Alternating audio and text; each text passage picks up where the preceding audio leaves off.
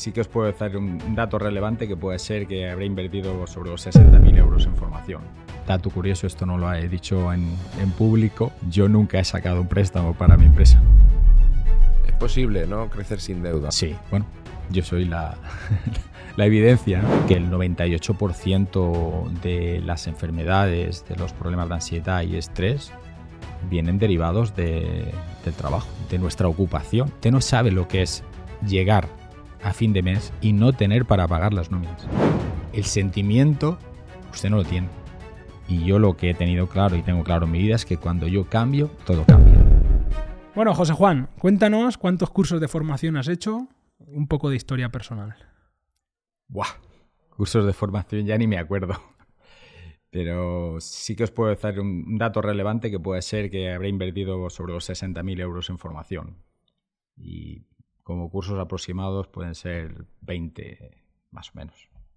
¿Y qué tipo de formaciones son? ¿De más de desarrollo personal, de negocios, de inversiones? Bueno, cuéntanos un poco qué tipo de... Sí, las, las, por lo que yo empecé a formarme eh, fue por el tema del el tema empresarial, ¿no? Para, para, cómo poder escalar mi negocio y cómo poder crear un, ser empresario, no autoempleado, salir del autoempleado a ser empresario. Y, y, vi que necesitaba porque estaba ya angustiado, tenía muchos problemas físicos y mentales y, y decidí que esto tenía que cambiar, ¿no? Y, y empecé primero por el tema del, de formación referida a la empresa, ¿no? Lo que pasa que lo que me cambió fue cuando empecé a formarme en el tema de desarrollo personal. Ahí es donde hice el clic. Sí, o sea, empezaste por, digamos, por formación de negocios y te diste cuenta que realmente a lo mejor no eran los negocios lo que tenías que mirar, los negocios estaban bien, solo tenías que trabajar tu parte de desarrollo personal, que eso le ha pasado a mucha gente. Sí, en, en, ese momento tú el desarrollo, bueno, de hecho el desarrollo personal yo no lo tenía contemplado para nada, yo estaba en el bucle de, de emprendedor, de, de, crecer, de ir, de llevar a, escalar mi negocio, eh, pero claro, eso me estaba sometiendo, me estaba esclavizando y entonces lo que yo buscaba era otras formas de, de que mi negocio creciera sin tener que implementar tanto sacrificio. Y, y, lo primero que busqué es, pues bueno, necesito más conocimiento relacionado con el tema de, de empresa, ¿no? de, de, cómo gestionar mejor una empresa. Correcto. Y para ponernos en contexto, o para poner en contexto a la audiencia, eh, ¿qué negocios, bueno, de qué negocios hablamos? O sea, ¿qué negocio, cuál es, ha sido tu negocio principal? O bueno, cuéntanos un poco tu historia. Ay, muy buena pregunta. Pues a esto os voy a llevar un poquito a mi historia. Eh, yo provengo de una familia de ocho hermanos, cuatro hermanos y cuatro hermanas. Mi padre era eh, agricultor, mi madre era modista. Y nosotros para ayudar a la economía de, lo que es de casa, pues eh, ayudamos. los cuatro hermanos, aunque parezca esto machismo, pero entonces era así, ayudábamos a mi padre en el tema de la agricultura. Y nosotros nos hemos llevado muy bien, nos llevamos muy bien. Y mi padre decía que le encantaría que, que, pusiera, pues que creara una empresa en la que pudiéramos trabajar los cuatro hermanos. Entonces, eso tendría yo 12 o 13 años. ¿Tú eres Entonces, el mayor de los hermanos? Sí, yo soy el mayor. Y nada, le dije a mi padre que, que eso lo iba a hacer. Que crearía una empresa en la que pudieran trabajar mis cuatro hermanos. O trabajar con mis tres hermanos. De, de ahí. Eh, me metí eso en la cabeza, que quería ser empresario, y ya todos los años venideros yo mi, mi intención siempre ha sido ser empresario. De hecho, cuando me contrataban para... Eh, me han contratado pues alguna empresa o algún... Yo cuando decían de hacerme el contrato de trabajo les decía que me iba, que, que si no, que si me tenían que, contra, que hacer un contrato que yo no estaba dispuesto a cobrar una nómina, que yo me dieran el sueldo, pero que yo no iba a firmar una nómina. Nunca has estado en nómina. Entiendo. Nunca he estado en nómina. y de ahí, pues, eh, empecé a estudiar. Me fui a estudiar para ingeniero agrónomo. Mm, pero vi que no era el futuro que yo quería, que, que eso no llevaba, me veía más en una oficina o trabajando para alguien más que montando mi empresa. Y yo, eh, mientras que estudiaba, pues eh, los fines de semana eh, estuve trabajando 8 o 10 años de, como extra de camarero, con lo cual yo ese dinero que recogía lo, lo guardaba para mi emprendimiento. Y en ese tramo hubo un, sucedió un suceso por el cual yo ahora soy empresario cárnico, tengo carnicerías y una fábrica de embutidos que fue que nada, el carnicero del pueblo mm, tenía un sobrino trabajando con él que se iba que se iba a quedar con la carnicería, pero tuvo un accidente y desgraciadamente falleció. Y este hombre a un tiempo comentó en, el bar que estaba que estaba dispuesto a, a meter a alguien, a formar a alguien para que un día se pudiera quedar la carnicería, ¿no? Y eso lo escuchó mi padre, mm, llegó a casa, me lo dijo, porque como sabía que yo estaba con la idea, y nada, a las diez y media de la noche, eso fue a las nueve y media, a las diez y media de la noche estaba yo tocándole la puerta a este señor para decirle que si me admitía como aprendiz, que yo quería años ser. tenías entonces? Allí 16 años. Sí, en ese momento tenía 16 años. Has dicho algo muy interesante y es si me admitía como aprendiz. Porque eso hoy en día, bueno, mm, la gente eh, quiere empezar cobrando como el que más. Eh, y creo que es importante que, lo comentes, que, a veces mm, no debemos de buscar solo una nómina, sino enseñarnos primero para poder cobrar o, avanzar en, el, en el negocio en sí. Sí, de hecho yo lo que le dije era que yo no quería cobrar. Mi intención era que me enseñara para yo quedarme con el negocio. Si yo si tengo que estar medio año trabajando, no me importa. Eh, yo tenía mis padres que me podían por lo menos dar de comer, pero mi idea era que me formara para poder eh, quedarme con el negocio. Esa era mi intención de... Y estuviste así un tiempo, ¿no? Sí, estuve, la verdad que estuve un mes enseñándome, pero después el hombre me dijo que como ya estaba aportando y estaba ayudando, que, él quería como darme una gratificación, ¿no? Para que, para motivarme también, para que estuviera allí. Y nada, se lo acepté también, pero con esa condición. Y dije, esto es una gratificación, no, no lo consideres como que me estás pagando un sueldo, porque yo lo que quiero es que me formes, que me dediques ese tiempo para formarme, para yo en, en un futuro próximo poder quedarme el negocio. Y así fue, ¿no? Se produjo el traspaso. No, eh, eh, pasó que mm, este hombre estaba enfermo y en el transcurso de año mm, enfermó y murió. Falleció. Entonces, ya también a mí estaba, eso sí, en 17, 18 años. Eh, y estaba también estudiando. Tenía, yo seguía estudiando, estaba trabajando con este hombre unos días, pero yo también seguía estudiando. Y no, llegó el momento que dije, pues nada, sigo un poco con los estudios hasta los 19 años. Y bueno, que al final el ingeniero agrónomo no lo terminé. Estuve hasta el segundo año, pero dije que no, no, no aguanto. Esto no, no es para mí. Y ya me enfoqué en que, bueno, en trabajos, cogía trabajos de los que podía, ayudándole a mi padre también, y decidí que, que me quedaba muy poco para irme. Entonces hacía yo, soy de los que he hecho el servicio militar, y con 19 años ya tuve que irme al servicio militar. Entonces ahí eh, decidí pararlo todo, y bueno, cuando vuelva, a ver qué hago. Hice el servicio militar y cuando lo terminé, al mes de terminarlo, pues, le dije a mi mujer, bueno, a mi novia, que en aquel entonces mi actual mujer, voy a montar un restaurante o una carnicería. ¿Qué quieres que monte? Le diste a elegir, ¿no? Sí, y ella se quedó sorprendida porque no, no esperaba eso. Y yo, ¿y por qué me dices esto a mí? Y yo, cariño, pues yo quiero contar contigo. algo de lo que eh, me gustaría que comentases es el servicio militar. Vamos a, detenernos ahí. ¿Te aportó el servicio militar? Eh, bueno, coméntanos cómo, cómo lo viviste y demás, porque, bueno, en, los podcasts no se suele hablar y... A mí me aportó mucho porque era... Bueno, yo había oído decir que era una pérdida de tiempo, que, que allí se iba a hacerse el gandul, que, que a pesar de que había una disciplina, pero que, pues que las personas... Era como un trámite, ¿no? Y yo es que a mí no me gusta desperdiciar mi tiempo, a mí me gusta aprovecharlo, ¿no?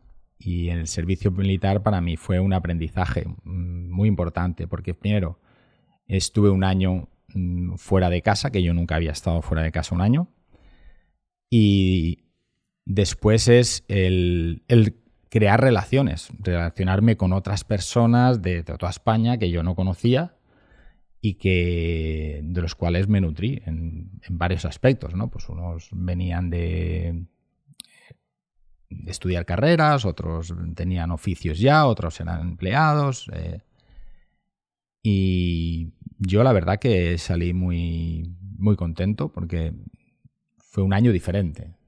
A pesar de la disciplina, que creo que también me ha ayudado mucho después en el transcurso de, mi vida, ¿no? Sí, la idea es por ahí porque ahora se habla mucho de disciplina, de duchas frías, de... Bueno, lo, lo, que vemos en redes sociales mucho. Y entonces, eh, mi pregunta era si, por, si, si, te sirvió, o sea, el servicio militar, o la mili, eh, se ha dicho toda la vida, si te sirvió para, bueno, eh, en ese aspecto, o sea, para, para coger disciplina y para enfocarte, volver más enfocado a tu trabajo, más, bueno, uno, un hombre, o sea, como se sí, Era, es, a mí siempre me ha gustado ser respetuoso con las personas Mm, pero allí se me di ese valor, ¿no? Porque como realmente las personas mm, ahora mismo, por ejemplo, ¿no? Que se hay como eh, se están la gente no está teniendo en cuenta los valores. Pues allí eh, te los inculcan a, primero a fuerza bruta, porque tienes que, que entender que para relacionarte con muchas personas, pues si no hay ese compañerismo, si no hay esa disciplina, el, acatar unas normas, pues es muy difícil convivir. Es un cuartel que habíamos, no es que eran de los muy grandes, pero habíamos 300 personas, pues eh, tienes que aprender a convivir con mucha gente. Mucha gente. Y eso me reforzó en, la idea de que, necesitas eh, adaptarte a normas y respetar eh, a tu entorno. Vale, José Juan. Y ahora sigue contándonos cómo se desarrolló esa actividad de carnicería y si el deseo de tu padre de, que tus hermanos y tus hermanas trabajaran se fue cumpliendo. Sí, eh, bueno, como remito un poco a lo que estaba diciendo, que le hice la pregunta esta a, mi novia, a mi actual mujer, que, le apetecía que pusiera, o era un restaurante o una carnicería. Ella se quedó un poco pensando y dijo, pues, bueno, pues una carnicería por el tema de no estar todos los fines de semana, que, ella ya lo había sufrido, el, bueno, yo también, el tema de que yo los fines de semana estaba trabajando, no, no estaba tanto con ella. Dijo, bueno, pues pon la carnicería porque por lo menos vamos a tener ahí unos días de, de poder los fines de semana poder disfrutarlos. Y nada, y, a, partir de ahí empecé a, a pensar de qué manera podía desarrollar el negocio. Primero me fui a un pueblo aquí cerca, a Novelda, a aprender con otro carnicero que conocía a mi padre, que, digamos que está un poquito más avanzado que el que, el que había en el pueblo. Y, ahí fue cuando ya tomé la decisión de, de invertir. Y con los ahorros que había conseguido de ahorrar durante el tiempo este que trabajaba los fines de semana. Y bueno, es un, dato curioso, es que yo en la mili, toda la gente decía que se gastaba mucho dinero, yo en la mili dupliqué el capital que tenía ahorrado. ¿Y eso? Cuéntanos. bueno, pues eh, en la mili lo que iba, eh, lo que iba ahorrando de lo, que había ahorrado, yo lo que hacía también es incrementarlo, pues, no sé, pues comprando guardias a, otros, a otras personas. decir, para que me, me dieran ahí. Eh, me daban billetes de tren para yo irme a casa y se los vendía a compañeros. y yo me, venía autostop de Madrid, yo hice la mili en Madrid. Y, y, además los fines de semana que venía, que tenía de, teníamos los permisos que se decían, pues yo también trabajaba. Y entonces, pues claro, lo que hice es seguir, en vez de gastar, lo que hice es seguir eh, acumulando. Porque tenías en mente ya esa primera inversión iba a ser necesaria y, y como a lo mejor mucha gente puede pensar que, te llegaba de herencia o te llegaba de, otros sitios el dinero, en tu caso no fue así y, realmente lo necesitabas. Sí, para empezar cualquier negocio hay que tener mm, por lo menos una base, ¿no? Para, eh, yo no es que tenía todo el dinero para tener el negocio, pero, pero ya tenía una base importante para que era por lo menos a dar las primeras entregas a los proveedores los cuales les compré maquinaria, les compraba producto y, y eso es lo que te permite un poco empezar, porque si no es... Eh, eh, de hecho, un dato curioso, esto no lo he dicho en, en público, yo nunca he sacado un préstamo para mi empresa siempre me he apalancado con... Siempre te, te has autofinanciado. sí, siempre me he autofinanciado. Es posible, ¿no? Crecer sin deuda, ¿no? Sí, bueno, yo soy la, evidencia, ¿no? Y, y cuando realmente te lo propones, están los medios y el universo te provee de los medios para que eso suceda. Claro, para eso hay que transmitir eh, mucha confianza y mucho compromiso a las personas que te, con las que te tienes que apalancar, porque al final te tienes que apalancar personas, digamos, los que te permiten que les vayas pagando en a modo que tú vayas consiguiendo esos beneficios. Y entonces, eh, ¿esa carnicería eh, la montaste tú solo o la montaste con tus hermanos ya? Porque, bueno, eh, yo me acuerdo que era pequeño y demás, la carnicería está en el mismo pueblo en el que vivimos y demás, y yo recuerdo que, siempre llamaban la, carnicería José Juan. sí. Entonces, eh, ¿la montaste con, tus hermanos, tú solo? Sí, yo la. Eh, mi intención fue. De hecho, mi hermano Carlos estuvo conmigo en, también en los inicios con, esta, con este este hombre que quería traspasarme la carnicería, que quería, cuando estuve yo aprendiendo. Y lo que pasa que él lo dejó porque pensaba que no era algo que, en principio le, le, agradara, ¿no? Y, pero sí que cuando yo inicié lo conté con él para que, porque él también ya tenía unos ahorros, porque yo ya les había dicho a ellos que mi intención era ser empresario, que que un día podían. Entonces, pues ellos también empezaron a ahorrar a su forma, ¿no? Y con el primero que conté fue con mi hermano Carlos, que él también tenía unos pequeños ahorros, y entonces ahí los, los invirtió en el negocio. Él estaba trabajando en una fábrica de calzado y lo que hacía es que me ayudaba los fines de semana, cuando terminaba, o por las noches, o a mediodía, para iniciar el negocio, ¿no? Y fue como, es mi primer socio.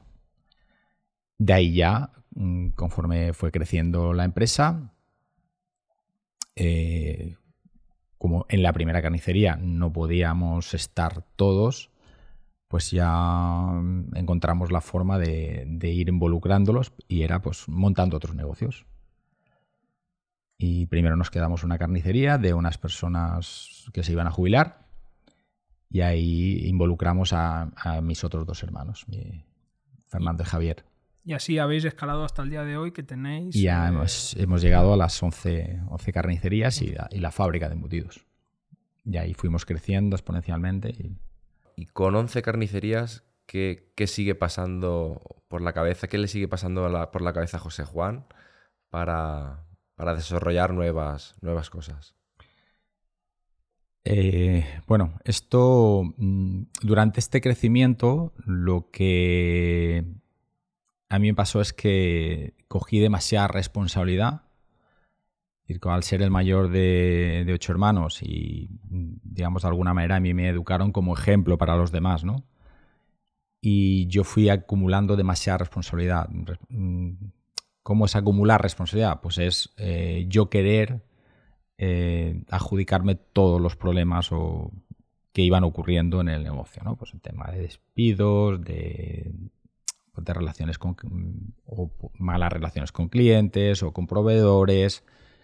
Digamos que todos los marrones que iban surgiendo, pues yo decía, no te preocupes, eso me encargo yo. Y, esa falta de delegación me llegó pues a, a enfermar empecé pues con muchos dolores de espalda, con dolores de estómago, eh, acumulando cada vez más ansiedad, estrés, porque cada vez cuando conforme vas creciendo, el equipo va creciendo, pues los problemas son mayores.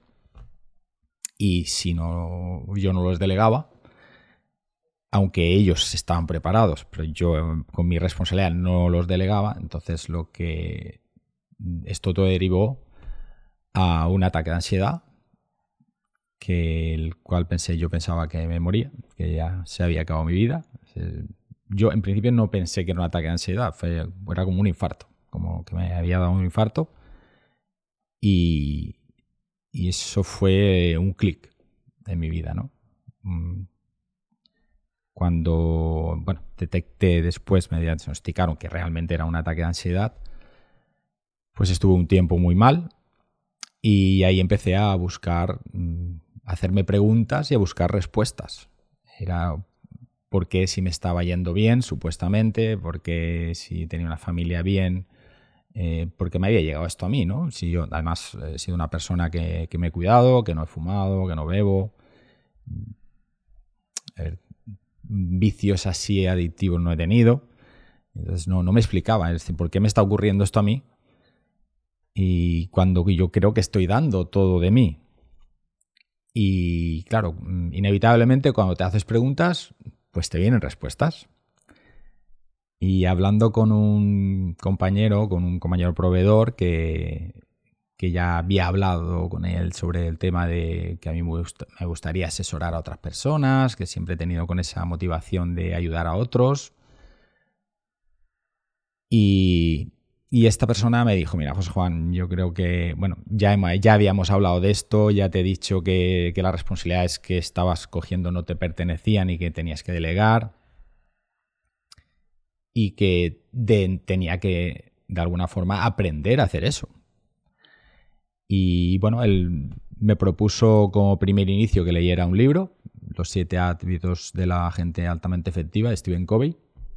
Yo no había leído del tema este es real nada. Y dije, sí, sí, tú léetelo, que esto te puede ayudar y tal. Y digo, pues si es que yo no he leído, yo leía pues cosas que venían vinculados al negocio, pero en tema de desarrollo.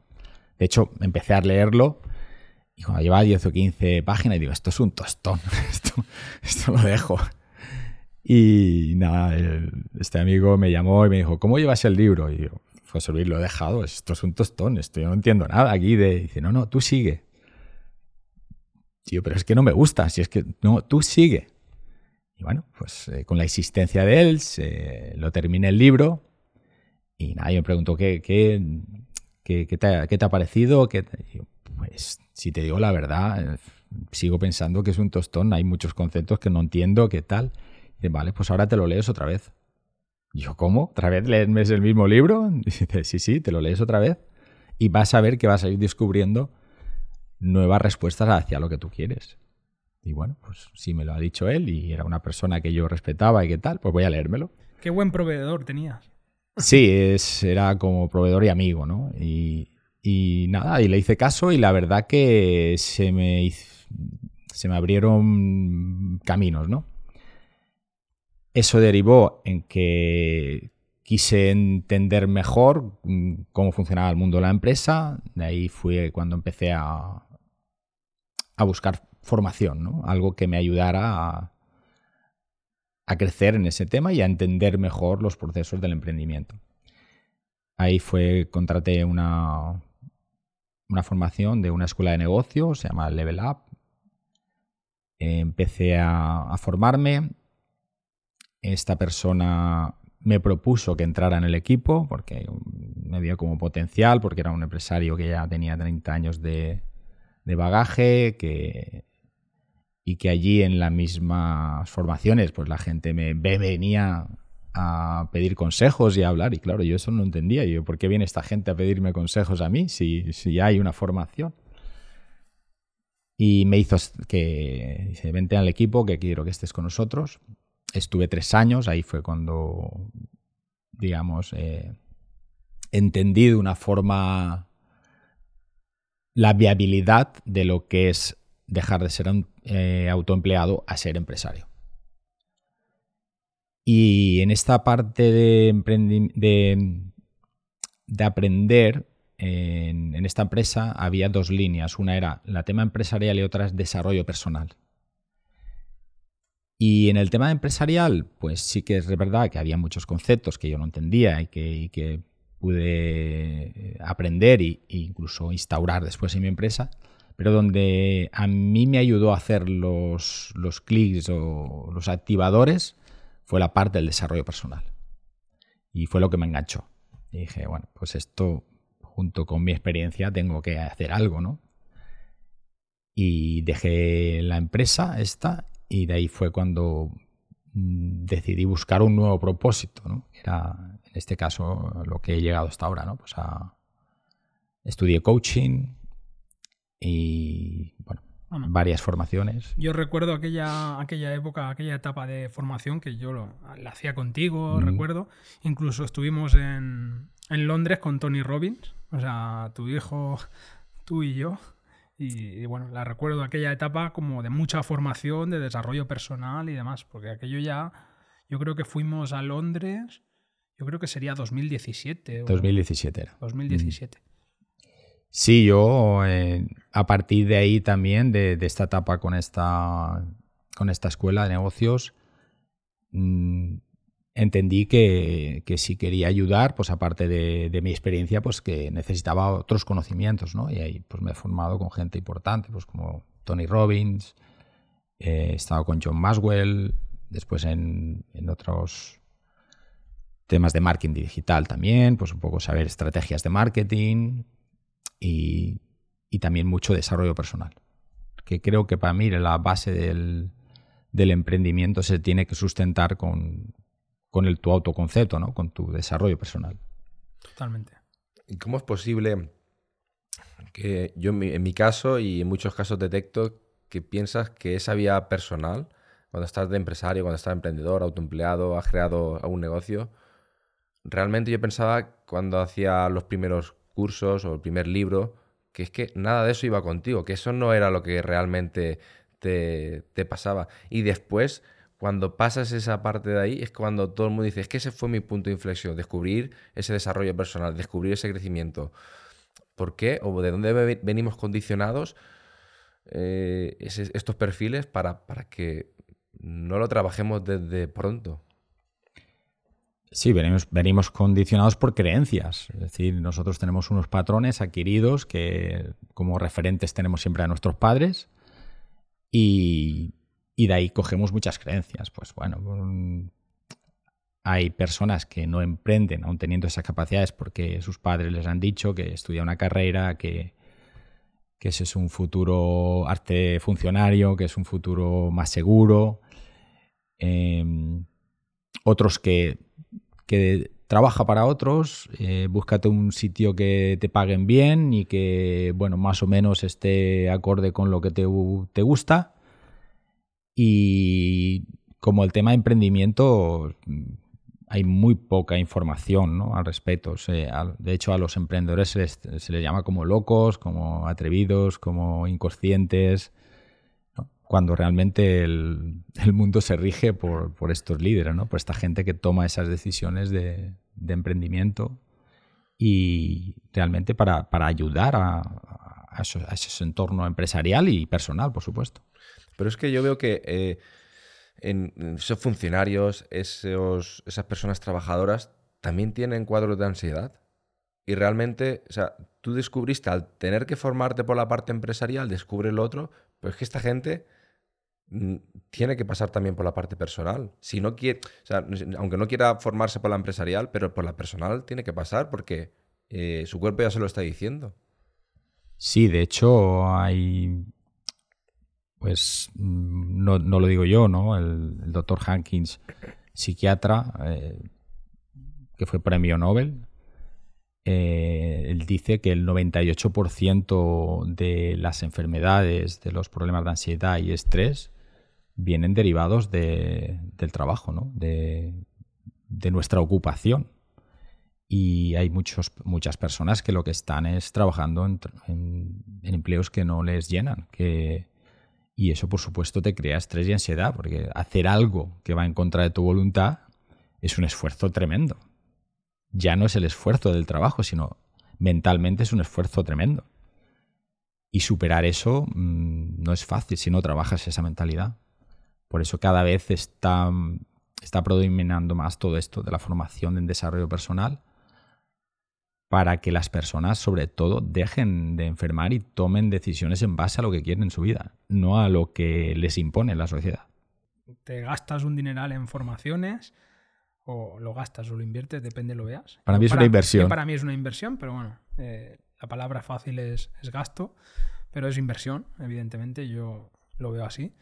Entonces, eh, luego decides eh, empezar a, ayudar a otros, o sea, a ti te han ayudado y empiezas a, decir, mm, bueno, el negocio del coaching, al mismo tiempo que puede ser un negocio, estoy ayudando a otras personas. Cuéntanos un poco tu etapa de, bueno, tu última etapa de más de ayudar a personas. Sí, yo en, mi empresa ya, ya empecé a introducir todo el tema de, formaciones, de, coaching.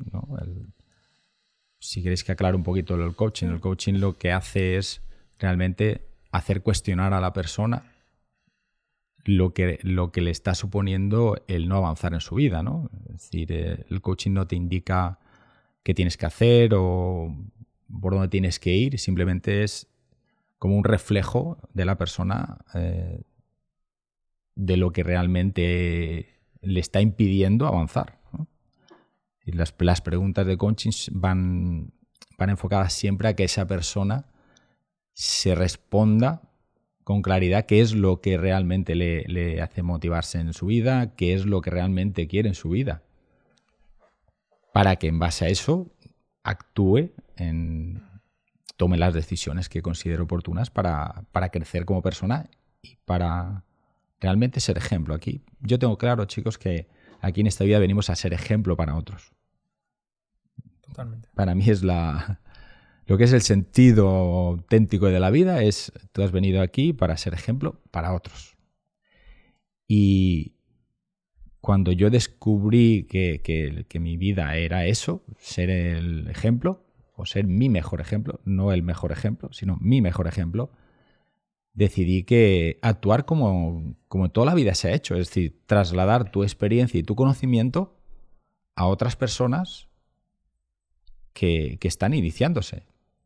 Es que esto no es un descubrimiento. De, los mentores, de hecho, ya en, creo que fue en, Aquiles, no sé qué película era la que hizo, el, caballo de Troya, que se decía, ¿no? Aquiles, cuando se fue a, librar una de las mayores batallas que, él consideraba que podía morir, lo que dejó encargado a Mentor, que era su gran amigo, de ahí lo que viene Mentor. Mentor era el nombre de una persona. Le dijo, Mentor, quiero confiarte la educación de mi hijo. Es decir, eligió a esa persona como referente. Y David viene la palabra mentor, ¿no? Como persona que, que, transmite esa experiencia y esos conocimientos a otras personas. Y los primeros mentores que tenemos son nuestros padres, pues nuestros abuelos, nuestros maestros, nuestros...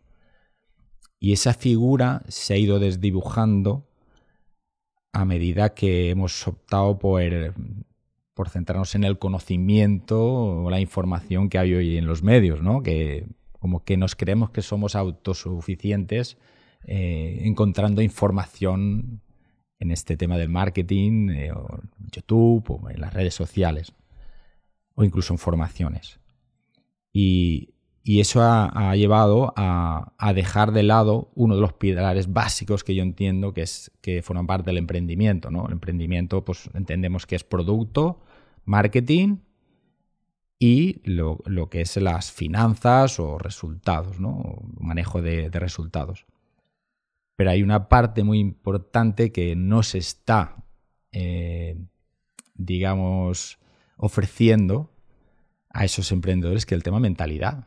Y es el fundamental. Si tú mentalmente no estás preparado para eh, afrontar estos nuevos retos, pues te vas a venir abajo.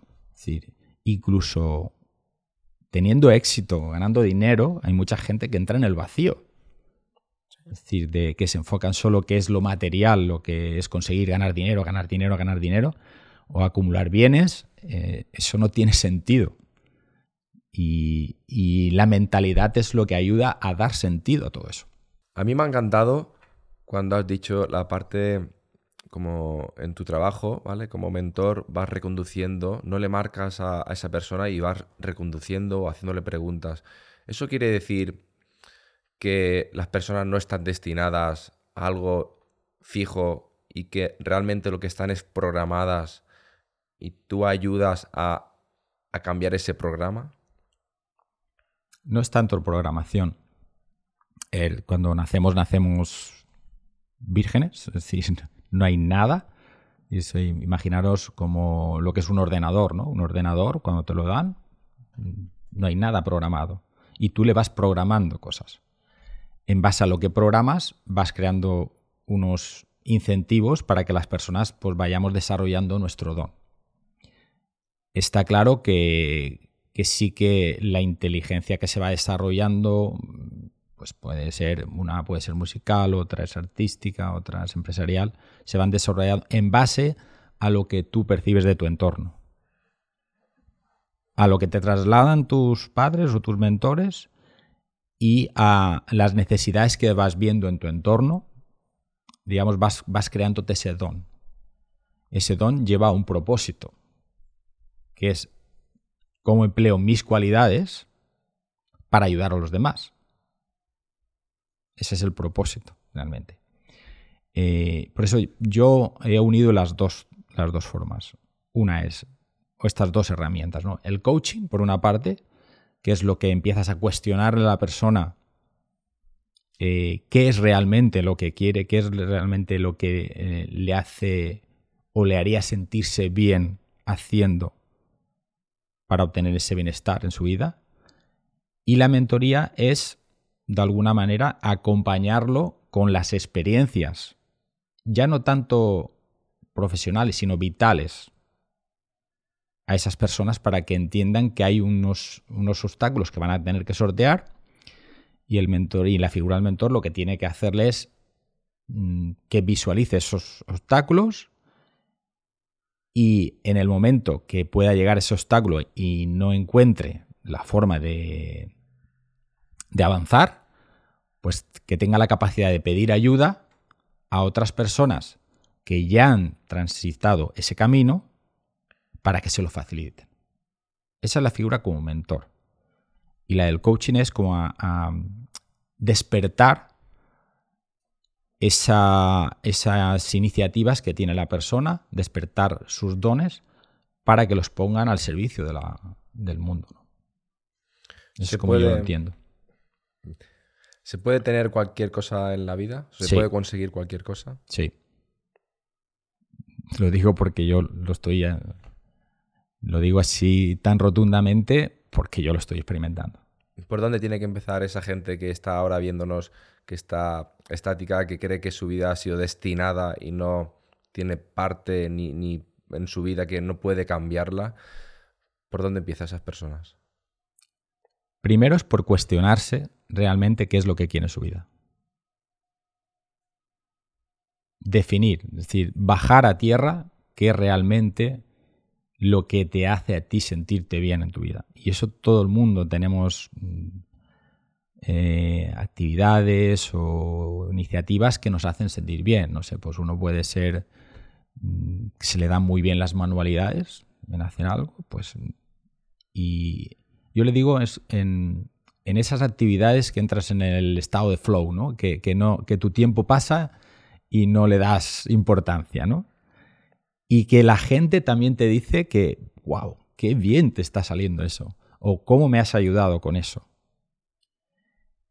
Esos dones son los que hay que potenciar, por supuesto, hay que eh, meterle conocimiento y, y ya te digo, y la mentalidad adecuada para no sabotearte, ¿no? Y, decirte, porque en la sociedad, yo digo sabotearte porque en la sociedad nos, nos, está condicionando constantemente a que nos adaptemos a un sistema. Pero nosotros también tenemos, necesitamos tener nuestro sistema, que se adapte a ese sistema, pero el primero tiene que ser crear nuestro sistema, nuestro sistema de valores, nuestro sistema de cómo poner ah, al servicio de los demás lo que nosotros se nos da bien hacer. Eso para mí es fundamental. ¿Y es posible un, mundo donde todos tengan éxito? Claro. Las personas, eh, el ser humano ya nace con esa, con esa mentalidad de éxito. Es decir, nosotros lo que nos diferencia de un caballo o un cerdo es la mentalidad. Simplemente las personas ya nacemos con esa capacidad de, no conformarnos con, para hacer, para hacer un poco la analogía, un animal eh, nace para comer, descansar, reproducirse y morir. Él no tiene se adaptan un poco a lo que es las circunstancias o, sus entornos, pero nada más. Las personas necesitamos ese, esa definición de éxito, ¿no? Es de lograr cosas, de no conformarnos con lo que nos está sucediendo. Siempre queremos un poco más, un poco más. Y no me refiero solo a que es dinero, ¿no? O lo que se lleva normalmente ahora, ¿no? Que se enfoca ¿no? a conseguir más dinero. No es a, cómo te relacionas mejor con los demás, eh, cómo ayudas a los demás con ese don que tienes, ¿no? que todos nacemos con un don, todo, todo el mundo nace con un don. Digamos, yo digo con una intuición, no con un don. El don se desarrolla después. Y, eso es lo que nos diferencia realmente de los demás de, perdón, de, de los animales, ¿no? Ese éxito. Pero el éxito, yo digo que el éxito no tiene una medida. El éxito es infinito, no es... Imaginaros, eh, pues no sé, personas como Amancio Ortega, como Elon Musk. cada uno define su éxito y le pone techo a su éxito. No todos tenemos que ser Bill Gates o o Steve Jobs o Messi o no, cada uno define su éxito y, le pone su límite. Pero todo el mundo está preparado. Si es ser humano, todo el mundo está preparado para superarse. ¿Cuál es tu don entonces? Mi don mm, para mí son las relaciones. Es decir, el relacionarme con los demás. El escuchar. yo para mí son las en, lo que yo disfruto realmente. Y no, no, soy tan experto, no soy un empresario súper experto, no tengo, no soy un músico de con un don eso, no, a mí me encantan las relaciones. O sea, disfrutas más con el coaching que con la carnicería, ¿verdad? Sí, de hecho yo cuando emprendí y monté estos negocios, era porque iban enfocado en relacionarme con personas, ¿no? porque al final son eh, el estrato directo con cliente y con gente. Y a mí siempre, de hecho ya desde pequeño, siempre me ha gustado relacionarme con, con mucho, muchas personas. Eso es lo que me ha hecho, lo que me incentiva, ¿no? lo, que, lo que me mueve cada día es eh, conocer, conocer personas y, y transmitirle eh, esa motivación para realmente que consigan lo que quieren. Eso te ha traído hasta aquí. Eh, o sea, al final te lo propusimos y no dudaste ni, vamos, ni un, ni un segundo. Sí, porque es, es lo que la propuesta, eh, yo tenía, tenía un mentor, bueno, que, me dijo que, que cuando tienes un don, eh, tu obligación es presentar ese don a los demás. Es decir, la gente mm, tiene un problema y busca una solución. Pero si tú tienes la solución y no dices que, que la tienes, pues no vas a poder ayudar, ¿no? Lo que me decía el mentor, dice, tú tranquilo, que, que tus clientes existen, ya han nacido, simplemente porque ya tienen ese problema que tú puedes resolver, que es crearles esa, ese, esa visión de propósito, esa capacidad para relacionarse, esa motivación para que pongan el don a, que, digamos que um, den ese don a la sociedad, ¿no? Que aporten, perdón, que aporten ese don a la sociedad. Cambiando de tema ahora, o mejor dicho, volviendo al, al tema empresarial, eh, ¿qué es lo bueno de, de, haber descubierto esta parte empresarial, de ser ahora realmente un empresario? ¿Qué, es, qué percibes? ¿Qué ventajas tiene un empresario? Ventajas simplemente es desarrollar sus habilidades. Y, ser un... Yo le digo los empresarios son los líderes, ¿no? Los, las personas que crean ejemplo para los demás. Y como ventaja de ser empresario, eh, para mí es cumplir un ciclo vital.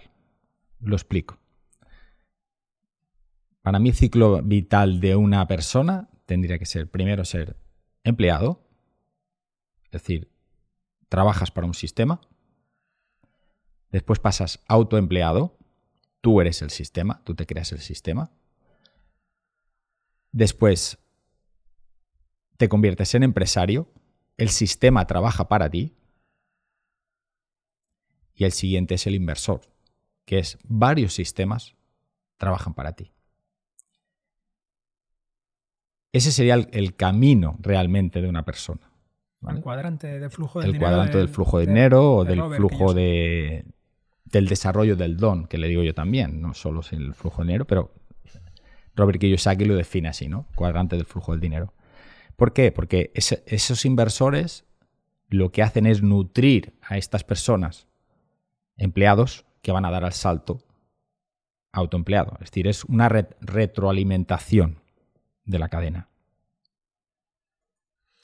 Yo me he quedado con una frase que los empresarios son el ejemplo, los líderes. ¿Cuántos empresarios o cuántos, perdón, cuántos profesores o maestros empresarios eh, conoces? Muchos.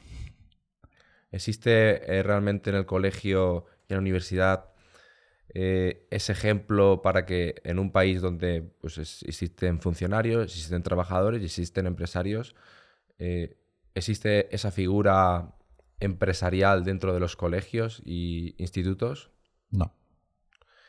¿Y qué pasa después para que, como dice José Elías, te pica la víbora y te convierte en empresario si nadie realmente en el sistema educativo te ha enseñado a, a ser empresario?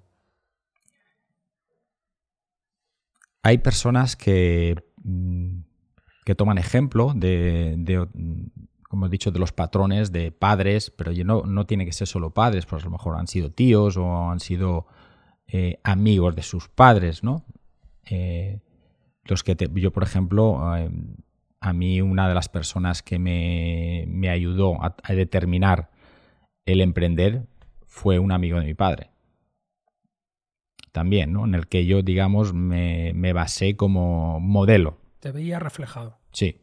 Eh, este hombre había sido, estaba, había sido empleado de una empresa que tenía dos socios, estos dos socios se separaron, no llevaron a buen acuerdo y él dijo, él era alguien que estaba como administrador, como administrativo de la empresa y dijo, pues bueno, si os, no os importa, pues me la quedo yo, si, que yo que estoy aquí mucho tiempo.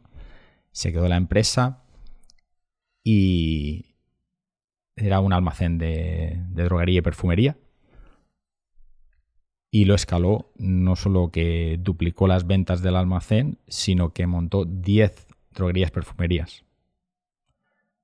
De hecho, fue el que, me, me, retó en una comida con mis padres a que dice, venga José Juan, a ver si llegas a las 10, como he llegado yo. Y le di la mano y le dije, lo voy a conseguir. Y lo conseguí. Bueno, lo superaste. Me, pasé uno, la superé. Te has pasado el juego. Sí.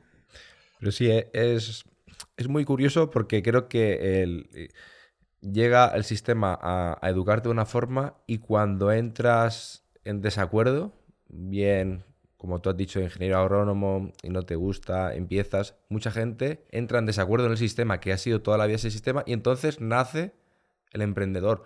Cuando yo creo que sería mucho más fácil, teniendo en cuenta que el país se tiene que, o el país o el mundo, eh, tiene que existir varias figuras, ¿por qué no se establece esa figura de maestro, profesor, emprendedor también?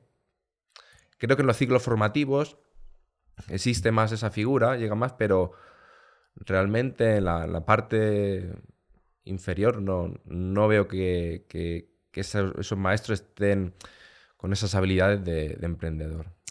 Pues es muy eh, perdón, es muy lógico, Pablo. un funcionario no, tiene la, no puede tener la capacidad de incentivar a, un, a una persona a, mostrarle el camino del emprendimiento, porque él no lo ha hecho. Es decir, no, puede ser un ejemplo. Para mí, por desgracia, eh, hay pocos mentores empresarios.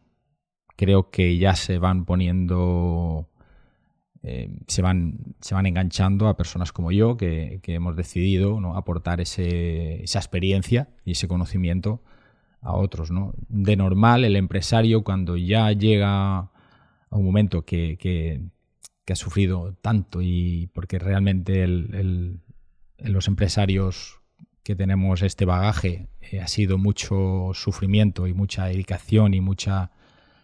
Ahora se hace de otra forma, el emprendimiento ahora es mucho más liviano y con los conocimientos que hay es mucho más fácil emprender y mucho más fácil eh, escalar un negocio que hace 20, 30 años. ¿no?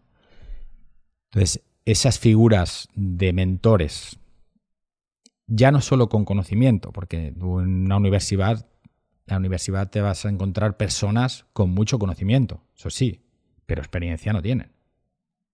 Es como un compañero que tenía yo que, venía a hacer un máster en un MBA y estaba hablando ahí unos temas y dice el profesor, dice, no, porque es que en el tema de cuando tienes el problema de, que no has llegado a, tener los beneficios para pagar las nóminas o esto, pues bueno, pues esto no pasa nada, pues te tienes que ir a... Y le dijo, perdone. Dice, dígame. Dice, le dijo el, mi amigo este, dice, usted no tiene empresas, ¿verdad? Dice, no. Dice, entonces, discúlpeme, pero en este apartado se debe callar porque está transmitiendo un concepto a las personas aquí que no tiene nada que ver con la realidad. usted no sabe lo que es llegar a fin de mes y no tener para pagar las nóminas. El sentimiento usted no lo tiene. Además, lo ha hecho de una forma frívola, ¿no? Ha dicho que no pasa nada, como que vas al banco y pides, como si eso fuera algo normal.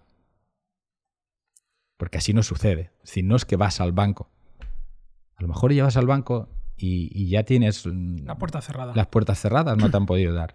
Totalmente. Dice, el sentimiento de frustración, de fracaso que siente el empresario, usted no lo está manifestando ahí, pero simplemente porque no tiene la, la, experiencia, ¿no? Entonces, le ruego que esa parte se la salte si no tiene esa experiencia y, prosiga, ¿no? Y me gustó mucho esa, esa lección, le dije, joder, le diste una lección muy contundente a esa persona para que no exprese algo que no ha experimentado. Yo creo que la, que la universidad te ayuda al final a, buscarte la vida, pero no...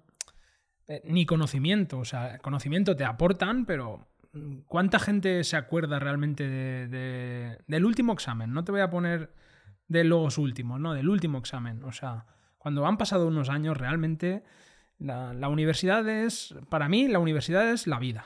La, la universidad viene cuando, cuando sales de la universidad. Tal cual. Eh, es un poco ilógico y hay gente que se molestará de, escuchar, de escucharme en estos términos, pero lo siento y lo pienso así. O sea, creo que la universidad eh, te aporta ciertas cosas, como conocer gente, como desarrollarte mm, personalmente con nuevas mm, vivencias, nuevos compañeros, nuevas mm, pues, aventuras, ¿no? Y, el conocimiento, pero más a buscarte la vida. O sea, pienso que te enseñan más a buscarte la vida para probar. para probar y terminar la, la universidad. Al menos así lo he sentido yo. Yo asemejo, asemejo eso a la mili. Ahora ya no está la mili, pero está la universidad. Totalmente.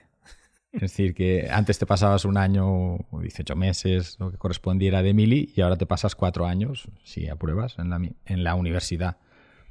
Eh, realmente, según los que habéis hecho, y he hecho mucho esta pregunta, ¿no? De qué conocimiento consideras que, que has podido utilizar eh, a gente que ha hecho carreras. Pues yo tengo dos hijos, igual que vosotros. Tenéis, habéis hecho también esas carreras. Y nadie me ha dicho que un 90%, ¿no? Todos prácticamente un 10%, un 15% de aprovechamiento de todo el conocimiento que, os han inculcado, ¿no? Que, que yo experimenté también en su momento cuando estuve estudiando, ¿no? Que yo consideraba que era lo que me estaban diciendo no iba en base a, a lo que yo necesitaba para emprender. El sistema educativo actual está muy Obsoleto. obsoleto. Está totalmente obsoleto. o sea, Obsoleto. Y así, y creo que la misma, los mismos profesores lo saben. O sea, o sea que no es, no es una. Es, es una verdad. Una verdad a voces, ¿no? Ah, Creo que, que- que todos pensamos igual. O sea, al final llegas el primer día eh, a una empresa. Yo no, no he experimentado esto, pero llegas el primer día a una empresa y te dicen, vale, sí, de la universidad, muy bien, déjate el título a un lado, que a partir de ahora te vamos a enseñar eh, cómo se trabaja en la empresa. Y, y- y la mayoría cogen la experiencia tras salir de la universidad. O sea, la vida. Hay, sí es verdad que hay, hay carreras que sí que necesitan de ese conocimiento, pero son Siempre puntuales. ¿no? Pues un médico, un, Totalmente. un arquitecto, hay. ¿Y por qué son buenas esas carreras? ¿Por qué? Porque hay mucha práctica en la carrera. Claro, porque la carrera no termina con cuatro años. Claro, La carrera se extiende a ocho o que- diez años. Es que es lógico. y Es lógico que no, no queremos fallar con un médico. Un médico que no, no. O sea, hay que darle práctica y. O sea, que hagan muchas prácticas y que, que cuando salgan, salgan preparados. Pues eso en la mayoría de carreras, o un arquitecto. Un arquitecto está claro que es una carrera más dura, porque nadie quiere hacer un edificio y que se caiga. Eh, en, otros, en, en otras carreras, pues mm, esto no se aplica tanto. Hay mucha teoría, mucha, mucha teoría antigua de- que, que no valen, que no te valen en el día a día. Está claro que el sistema educativo necesita una reestructuración ya. De hecho, un- uno de mi profesor de coaching, Gregory Callina, que está ahora mismo mm, trabajando en el cambio de la educación de Alemania, es uno de los, los partícipes en, el, en un grupo que han metido ahí de filósofos, de científicos y todo, como para para adaptar esta, la nueva educación que necesitan ahora mismo la- las personas. Y me decía eso, dice que, que claro que se vienen unos cambios tremendos. Porque tú ahora, un, un chaval de 14, 15 años, eh, los- lo estás metiendo en un, en un instituto y está desmotivado total. Totalmente. Dice, no entiende qué hace allí. Aparte de que, que se vea como tipo guardería. Está yendo allí pues, tipo guardería. Es decir, como me están metiendo aquí en un sitio en el que dejo un poco en paz a mis padres y poco más, porque no me siento que estoy perdiendo el tiempo. Porque el conocimiento que me estáis dando yo lo tengo a un, a un clic. así me sentía yo. O sea, a los 16 años y lees Padre, padre Rico, Padre Pobre y dices, "Mm, ¿y por qué tengo que estar leyendo esto mientras estoy leyendo La Celestina por obligación? O sea, que no me motivaba para nada, que será una obligación o será muy buena novela, o... pero eh, no le encuentras no encuentras por qué. Y, claro, y pareces el, rebotado, el que te sale, se sale del rebaño. El, y, creo que, bueno, pues a la vista está lo, lo, que ha pasado después, ¿no? O sea. Sí, hay, hay una incomprensión eh, manifiesta de las personas que tenemos esas inquietudes, ¿no? De, emprender o de, de, salirte, entre comillas, de fuera del sistema, ¿no? Y, es que te sientes solo. Sí. De hecho, hoy, eh, bueno, estamos comentando antes que vengo de estar con una mentoría con 25 emprendedores digitales y, se cuestionaban, les cuestionaba yo que cómo se sentían y me decían eso igual, que somos pues, como incomprendidos, como personas que, que, no, que no tenemos claro nuestra vida, porque nos estamos dedicando a algo que, que, el, que el, entorno no entiende, ¿no? Es decir, que, que yo pueda vivir de, no sé, de, de YouTube, de, de ser un, influencer, de, hacer podcast, como estáis haciendo vosotros, o de, o de, o de miles de negocios. de miles de negocios que se están creando, que, que, son mm, nuevas propuestas que están desbancando, como toda la vida ha pasado, a, otras profesiones, ¿no? Y de hecho, hoy no se entendería la, profesión de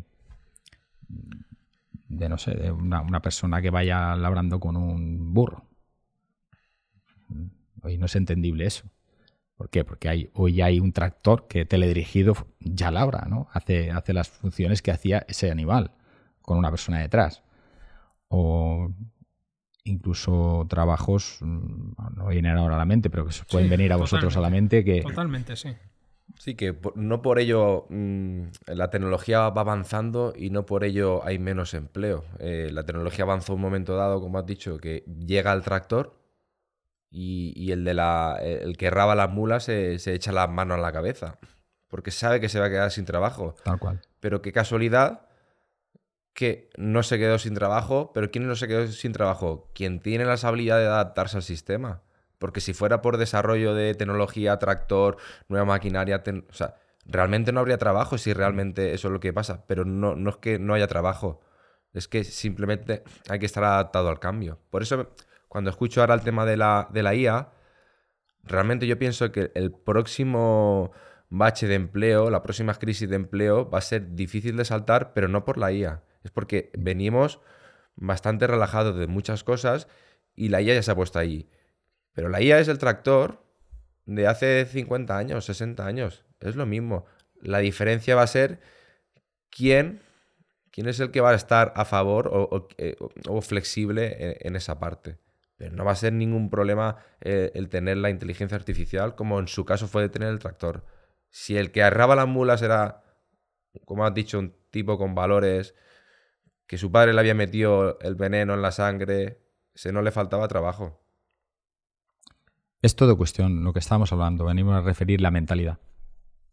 Es el pilar fundamental de que tú te adaptes al sistema. Es decir, las circunstancias tú no las vas a poder cambiar. Y de hecho he leído un libro recientemente que se llama La ola que viene, que va enfocado a, todas las consecuencias, tanto buenas y menos buenas, que, va a traer, que está trayendo la inteligencia artificial y, esta persona dice que lo que se que él lo que pues, quiere fomentar es que lo que se va a producir es más bienestar, tanto físico como mental.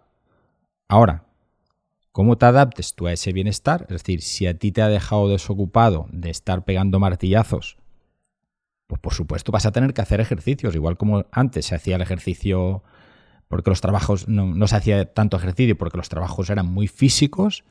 Y hoy, pues, no sé, te voy a hablar de mi hijo, que, tiene box de, CrossFit y, vive de eso, de, que de la gente va allí a, hacer ese ejercicio que no puede hacer en su entorno. Porque su trabajo no es físico, es más mental. Debemos de pensar en adecuarnos a, esa mentalidad que es de cambio. Es que no tiene otro sentido el que vayas en contra de, lo que está proviendo de la evolución de la, del mundo. No se puede ir, en, en, no parar. Este hombre decía, dice, es que la evolución no se puede parar. Se está hablando de cómo paramos esto y dice, es que esto no se puede parar. Bueno, eh, José Juan, y pasamos al bloque de un poco de nudismo financiero y demás. Cuéntanos qué otras inversiones tienes. ¿Inviertes en inmobiliario? ¿Inviertes en, bueno, en bolsa, en fondos, en, cripto? Sí, bueno. Eh, para mí el, emprender, eh, por supuesto, debe conllevar un beneficio. todo lo que se emprende tiene que tener un fin y como fin es unos resultados que aporten un beneficio.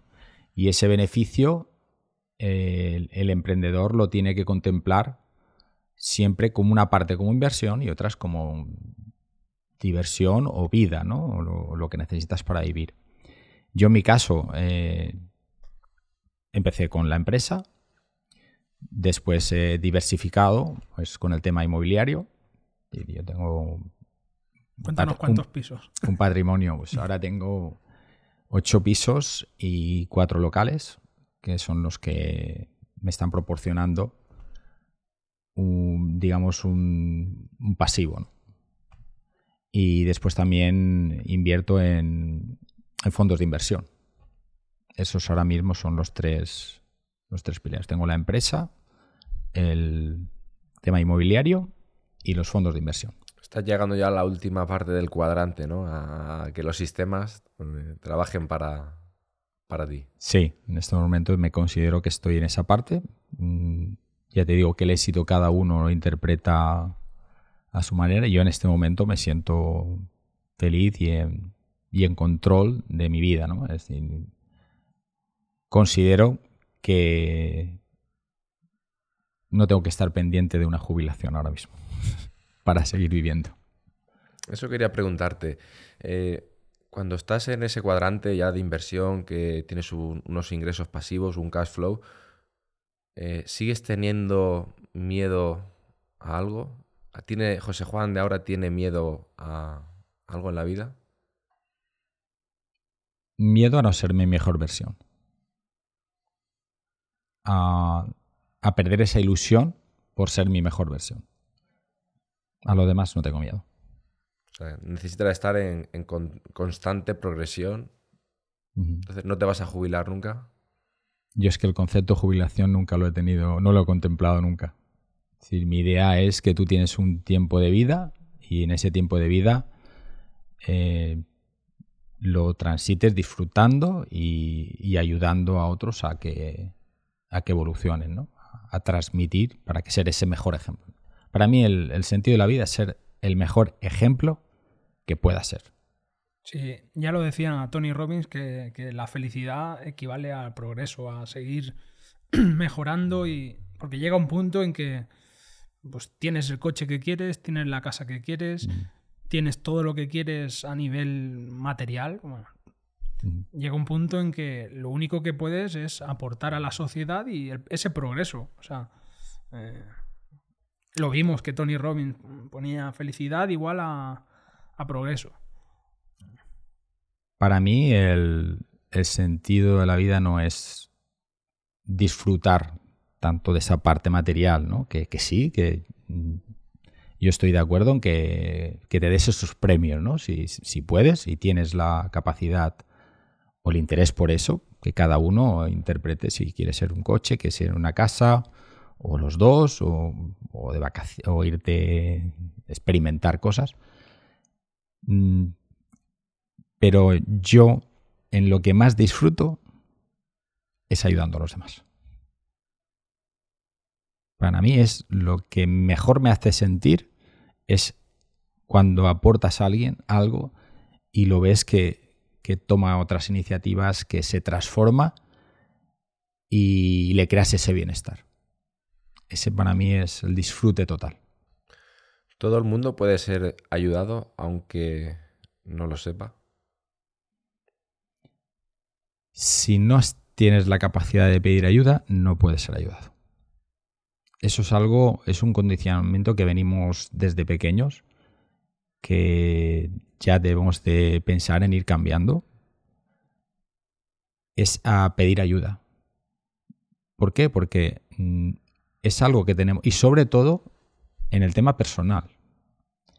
Porque fijaros que, es muy habitual que tú tienes un problema, se te rompe un grifo o, una lavadora y rápidamente llamas al servicio técnico o al fontanero y tal. Y no tienes problema en pedir esa ayuda.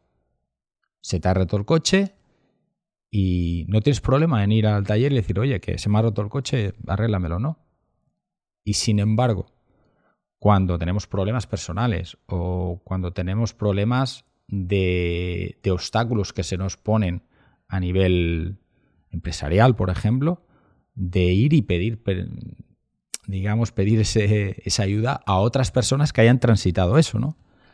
El emprendedor se ve como, como el samurái, ¿no? Como que no, no tengo que mostrar debilidad para seguir hacia adelante cuando yo, mi experiencia con grandes empresarios, son los más sinvergüenzas, que yo digo. Porque son los que más ayuda piden. Los que más dispuestos están a, recibir ayuda.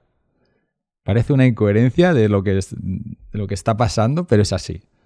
Las personas que, que, vemos ahí en esos altos rangos y tal son las, los que más capacitados están de pedir ayuda y de recibirla. Me ha, encantado el ejemplo, el de, cómo hay un problema en una tubería y, y avisa por el fontanero, porque es que realmente, claro, estoy pensando que tú estás viendo que hay un problema con el agua, estás viendo que no hay luz, pero realmente cuando es mental, mm, yo creo que no ves el problema y es más, lo, ves que el problema lo tienen otros. O sea, yo envié al psicólogo mucha gente, antes de ir yo, o sea, envié mucha gente porque quería que, la gente, que mi vida dependía de, lo que hacían esas personas. Entonces tuve que enviar al psicólogo a todas esas personas para ver si mi vida tomaba sentido. Menos mal que no fueron. Y ya llega un momento que entonces dices, no, si es que la tubería no está rota ahí, la tubería está rota aquí. Y es cuando detectas y pides ayuda. Pero me ha encantado ese ejemplo.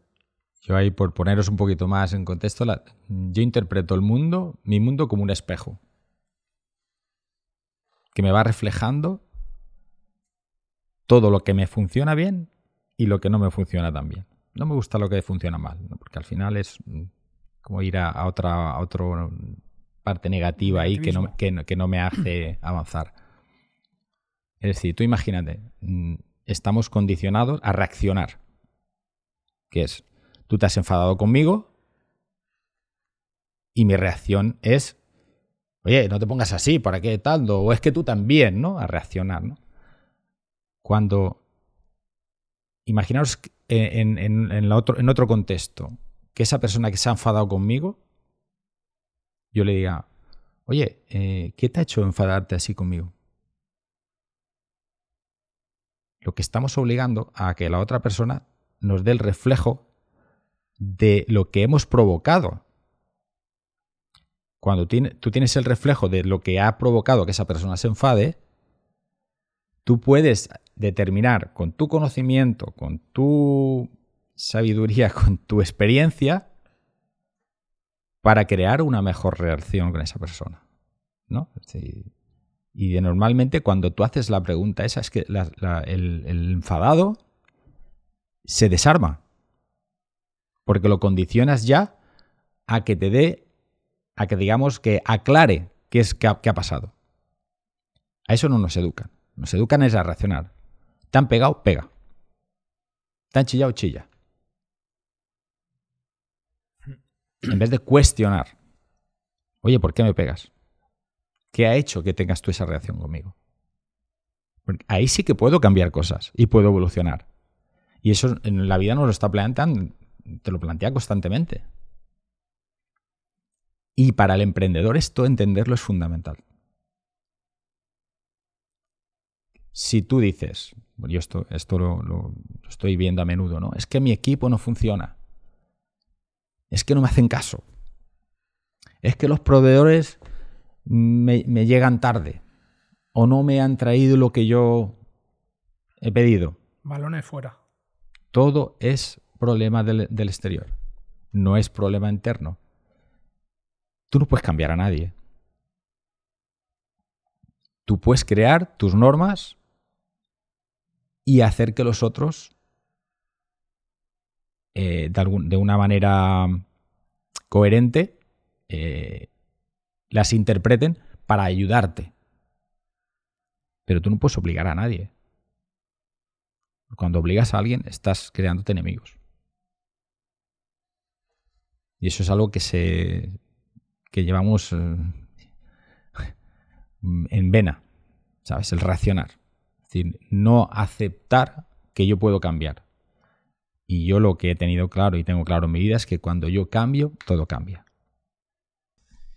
Y José Juan, eh, ¿cómo eliges un buen mentor? ¿Qué características tiene que tener un buen mentor para, para decir, "Mm, esta es la persona que, que elijo para, para que sea mi, mi mentor o mi coach?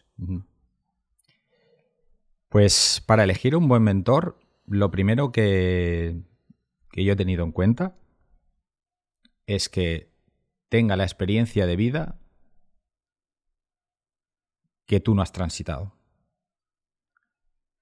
Que tenga los conocimientos y resultados que tú necesitas para que tu emprendimiento sea más fácil. ¿Vale? Eh, os pongo un ejemplo, ¿no? Si tú quieres ir al Everest, las posibilidades de llegar con vida a la cima, ¿a quién se las dejarías? ¿A tu amigo Pablo que te acompañe o a un Serpa? Un serpa. ¿Por qué motivo? Porque ya lo ha hecho. Porque ya ha transitado el camino. Y te va a decir, podemos escalar hoy hasta la primera base y solo podemos hacer durante cuatro horas porque en cuanto eh, llegue mediodía va a empezar a hacer mucho frío, puede nevar, puede tal, ¿no? Pues esa es la importancia, que haya transitado el camino que tú quieres transitar. Que tenga la experiencia, no el conocimiento solo, sino la experiencia de haber transitado el camino, porque es el que mejor te lo va a mostrar. Claro. Para mí esa es la base de... Y que tenga esos resultados que tú quieres. Es decir, no que sea el Serpa que, que ha llevado a la gente a- y ha muerto con él 100 personas. ¿no? Claro. Busca al Serpa que, que haya tenido... Que haya, que haya traído de vuelta a muchas personas, ¿no? Que no sea el que ha llevado arriba y se los ha dejado y ha vuelto él y se ha cargado a... Es decir, que, que tenga los resultados que tú quieres. Totalmente de acuerdo. Digo, si tú quieres es, no sé, escalar tu negocio a vender un millón de euros, tu mentor tiene que tener los resultados de un millón de euros, Exacto. mínimo. Y que no sea que se los hayan dado, no le hayan tocado la lotería, sino que haya obtenido esos, ese millón de euros con la, la experiencia de que tú estás transitando ahora, ¿no? Totalmente. La última pregunta. ¿Tienes la posibilidad de hacer solo una llamada? La última llamada. ¿A quién la haces? ¿Y qué le dices? La última llamada se le haría a mi mujer. Y le diría que, que ha sido muy importante para mí el, estar acompañado en este camino. Porque necesitamos siempre personas que ya no solo para que nos alaben y para que nos den ese reconocimiento, sino para en esos momentos en los que pon- ponerle un nombre estás de bajón o que o que empiezas a procrastinar o que empiezas a, no tener esas ganas de, progresar, que esté contigo y te dé ánimos, que confíe en ti y que te lo diga. Yo confío en ti. Y esa persona para mí ha sido, bueno, al principio fue, y ha sido mi madre, ¿no? Pero en estos 30 y 40 años que llevo con mi mujer ha sido mi mujer. Juliet. Pues genial. Eh, menuda entrevista. Hemos hecho ya algunos clics, yo por lo menos en la misma entrevista y, nada, agradecerte pues esa transparencia, esa conexión con, tu esencia, con, tu don y... Y totalmente. Yo he hablado muchas veces contigo y, sabes que siempre te lo he dicho, que, me pareces, bueno, un ejemplo de, cambio, de superación y bueno, eh, poder traerte hoy aquí al podcast y, poder mostrárselo a la audiencia mm, me parece una pasada. Y espero que, les guste.